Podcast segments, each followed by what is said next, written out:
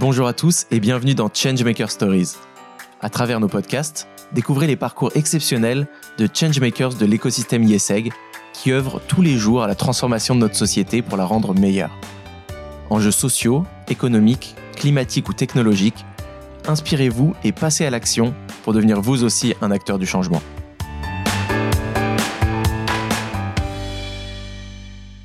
Bonjour Thibaut, ça va bien? Ça très bien et toi? Super. On accueille euh, aujourd'hui Thibaut Méret, qui est diplômé du programme Grande École de l'IESEG en 2016. Après 4 euh, ans et demi au sein d'un grand groupe, il rejoint On Purpose, un programme qui lui permet d'effectuer des missions stratégiques de 6 mois pour des associations ou des entreprises à mission. Il va donc nous parler de cet épisode euh, de sa vie, de ce changement de voie professionnelle, mais aussi de son projet entrepreneurial qu'il vient de lancer. Thibaut, bah, merci d'être avec nous. Est-ce que tu peux commencer par te présenter, nous dire d'où tu viens. Eh ben, avec plaisir. Euh, donc, je viens de Nancy, je suis un fier Lorrain et en 2010, euh, j'ai commencé Lille. Euh, et je suis toujours eu dans un coin de ma tête en fait l'idée de créer une entreprise, même si je l'ai pas forcément, comment dire, j'ai pas forcément poussé le, projet jusqu'au bout pendant mes études. j'ai fait deux échanges à l'étranger, j'ai participé à pas mal d'associations. Tu étais parti où à l'étranger? J'étais parti en Thaïlande et en Norvège donc euh, vraiment euh, complètement différent. Euh, mais c'était super, une super expérience que je recommande. Et et puis et puis suite à suite à ces six années où j'ai fait aussi une année de, césure où je suis parti en Amérique du Sud pour rencontrer les entrepreneurs en, dans tout ce qui est économie sociale et solidaire sur place. suite à, à ces expériences-là, je suis parti chez L'Oréal en ressources humaines. ce qui était à l'époque pas forcément ce que j'avais prévu de faire. En fait, j'avais fait tout mon parcours euh, euh, avec euh, l'idée de, vraiment de créer une entreprise par la suite ou de rejoindre une start-up. Et puis je me suis retrouvé en fait pris à mon propre piège de vouloir toucher un peu à tout. Et j'ai fait mon stage de fin d'études chez L'Oréal. J'ai adoré, j'ai trouvé ça très sympa. Et j'ai continué pendant quatre ans et demi. Et au bout de ces euh, quatre ans et demi là, j'ai euh, j'ai fait un programme qui s'appelle On Purpose, comme tu le disais tout à l'heure, qui est un programme de, de réorientation et de transformation finalement de notre voie professionnelle vers l'économie sociale et solidaire.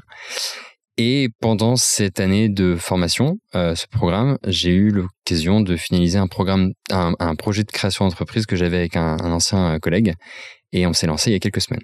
Je crois même que à l'école, déjà à l'IESEC, tu étais déjà intéressé par ces sujets. Tu étais, euh, engagé dans une asso qui s'appelait Enactus. Tu peux nous parler un peu de ce que vous faisiez chez Enactus? Exactement. En fait, Enactus, pour celles et ceux qui ne connaissent pas, c'est en fait une, une antenne euh, d'Enactus France. Donc, il y avait Enactus ISEG euh, à Lille et à Paris qui développait des projets entrepreneuriaux sociaux et environnementaux.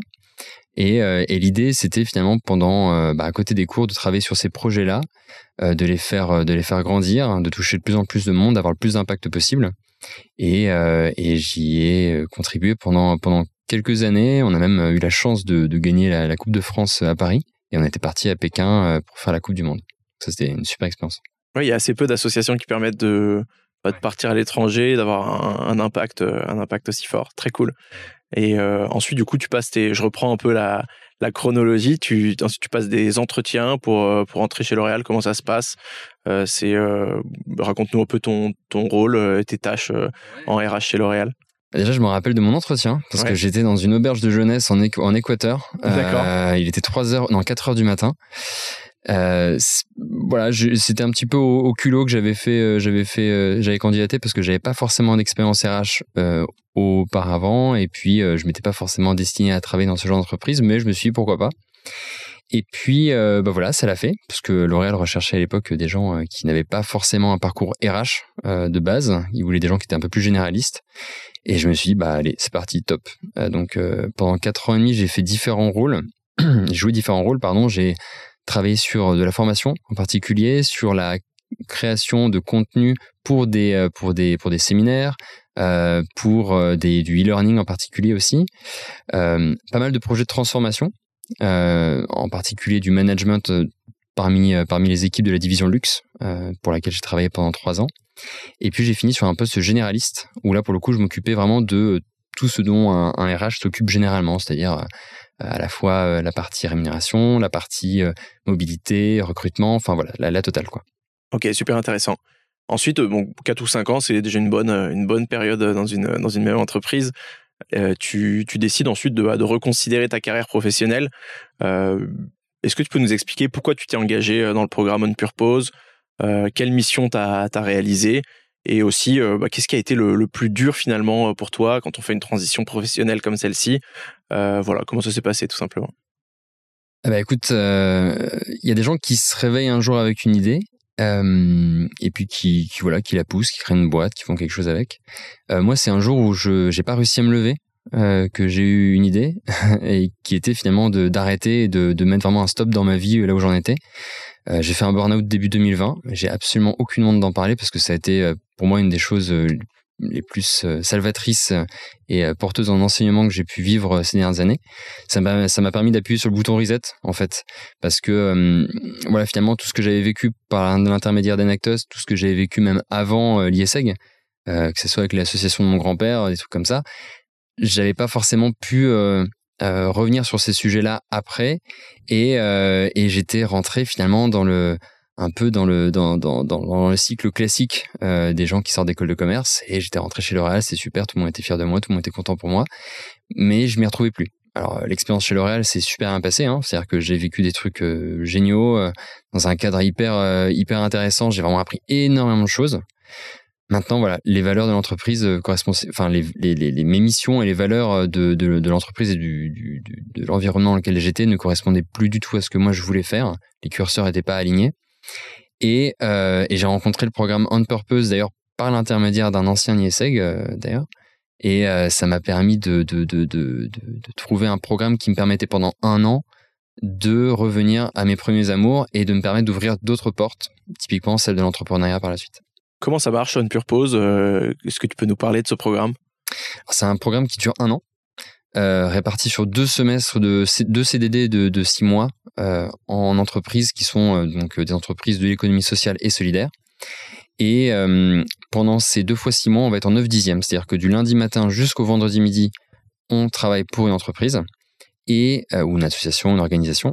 Et le vendredi après-midi, on a des cours qui sont dédiés soit à l'économie sociale et solidaire, soit au développement personnel, soit à différents, différents sujets qui sont, qui sont liés, par exemple, je sais pas, à l'économie circulaire typiquement, ou par exemple euh, enfin voilà, vraiment des sujets, euh, des sujets de, de, ce type-là, qui nous permettent ensuite en entreprise euh, de, de, mieux cerner les sujets, d'apprendre de nouvelles compétences, et suite au programme, de pouvoir soit rester dans une de ces, de ces organisations, soit d'apporter ces compétences même dans les entreprises dans lesquelles on a pu bosser avant.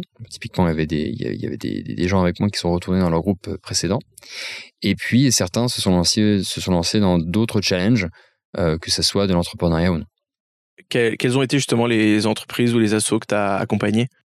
Alors j'ai travaillé pour les alchimistes euh, pendant six mois. Euh, les alchimistes, c'est un projet qui fait du, du compostage en milieu urbain à faible distance. L'objectif, c'est vraiment de d'avoir une approche raisonnée, une approche systémique, et tout ça de manière micro-industrielle. Donc vraiment, l'objectif, c'est de récupérer les déchets alimentaires et de le transformer en nouveau sol. Et ça, donc, ça a duré pendant six mois, c'est super. Euh, c'est une excellente, excellente euh, expérience, comme la seconde qui était au Social Bar euh, à Paris, euh, qui n'est pas que à Paris d'ailleurs. Euh, et donc là, pour le coup, j'étais, euh, j'étais responsable de différentes missions. et le Social Bar, pour en, pour, pour, pour en parler rapidement, pour dire ce qu'ils font, leur objectif, c'est d'apporter de la convivialité dans notre monde, tout simplement. En fait, c'est un constat un peu simple, mais criant de, vérité, c'est que finalement aujourd'hui, euh, il y a de plus en plus de, euh, de, de comment dire, de, euh, de personnes qui ne pensent que qu'à elles. il y a beaucoup moins de liens qui se créent entre les gens. On a beaucoup plus peur de l'autre, de l'étranger. Et finalement, l'objectif du social bar, c'est de recréer ces liens et c'est de faire en sorte que les gens puissent interagir à nouveau et et voilà faire des choses belles en fait. C'est un peu un projet Genre, je, je, vais me faire tuer de dire bisounours, mais mais euh, mais c'est un projet qui fait du bien en fait. Ça ça, ça donne vraiment la, la patate d'aller euh, d'aller bosser pour ce genre de boîte tous les matins. Et, euh, et voilà, c'était vraiment deux expériences magnifiques. Ouais, c'est une belle c'est une belle mission en tout cas. Et on, je me demandais si justement tu as, quitté un cadre un cadre de vie qui j'imagine très confortable avec un très bon salaire pour bah, tu disais justement des expériences en CDD, euh, probablement pas du tout euh, rémunérées de la même manière. Est-ce que euh, voilà, qu'est-ce, est-ce qu'il y a eu des, des, freins ou des choses difficiles? Est-ce qu'il y a eu des changements dans ton dans ton dans ta qualité de vie ou dans tes dans, tes habitudes dont, dont tu pourrais nous parler? Alors c'est vrai que ça ça implique pas mal de changements. des sacrifices d'un côté, mais, mais aussi des, des gains de l'autre, je dirais. parce que c'est vrai que pendant un an, avec le, programme On Purpose, on est payé au SMIC. Donc, euh, du coup, euh, quand, on est, quand on sort d'école de commerce, on s'imagine pas du tout être payé au SMIC. puis on découvre un petit peu ce que c'est. Puis en fait, on se rend compte que c'est pas mal. Et puis en fait, on se rend compte qu'il y a plein de, enfin, que ça apporte aussi plein d'autres choses de travailler dans un environnement aussi bienveillant, aussi, aussi agréable. ça permet de, se recentrer aussi, d'être beaucoup mieux avec soi-même. Alors évidemment, c'est un sacrifice financier ça du coup, enfin du coup, ça permet de faire un, comment dire un, coup de balai sur sur pas mal de choses. Hein. Ça, ça, permet de de réfléchir à ce qui est vraiment important pour nous, ce qui est vraiment important pour son bien-être. ça permet de ne pas se faire bouffer au fur et à mesure en fait. Et, et du coup voilà, c'est un changement de réflexe. Je me rappelle que je crois que c'était l'autre jour sur un autre sur un autre podcast, j'entendais que voilà l'objectif aujourd'hui c'était de changer euh, les réflexes de consommation, changer la façon de penser des gens. Euh, je pense que moi, ça m'a fait vraiment changer ma manière de penser pendant un an et, pour le coup, c'était inestimable là aussi. Ensuite, tu as donc commencé à travailler sur un nouveau projet euh, de création d'entreprise dans le recyclage plastique. Est-ce que tu peux nous en dire, nous en dire plus et à la fois sur cette entreprise et sur l'impact que ça, que ça a pu avoir sur, sur ton parcours et sur toi? Yes. écoute, Déjà, très concrètement, qu'est-ce que, qu'est-ce que vous faites bah, on, répond à des questions. On répond à des questions euh, qu'on se pose toutes et tous tout le temps. C'est euh, qu'est-ce que deviennent nos déchets? Qu'est-ce que euh, qu'est-ce qui se passe quand on met dans la dans la poubelle jaune? Est-ce que vraiment trier c'est important? Est-ce que c'est vraiment réutilisé? Qu'est-ce qu'est-ce que enfin qu'est-ce que l'on fait avec du plastique recyclé? Qu'est-ce que ça devient? Euh, nous, on a créé les, les du plastique euh, il y a à peu près, euh, il y a quelques mois maintenant, et c'est un projet très récent. Notre objectif, c'est de démocratiser l'usage du plastique recyclé chez les gens. Pourquoi? Ben, simplement un pour créer une connexion entre ce que l'on jette et ce que l'on achète ou ce qu'on va réutiliser chez soi, et puis deux pour créer une, discussion avec les gens. parce que finalement, on peut pas se permettre aujourd'hui, je pense, de jeter des choses et de pas en voir les conséquences. Et justement, le fait de pouvoir avoir quelque chose chez soi en plastique recyclé, euh, c'est euh, une façon aussi de s'engager. Euh, parce que bon, voilà, je pense qu'aujourd'hui, on est tous conscients d'une chose, c'est que bah, les choses ne vont pas comme elles, enfin, comme elles roulent actuellement. Et ça implique des changements de consommation, des changements de, de, de, réflexes. Et, et, et, voilà, du coup, l'objectif, c'est que l'on puisse changer la façon dont les gens consomment du mobilier en particulier.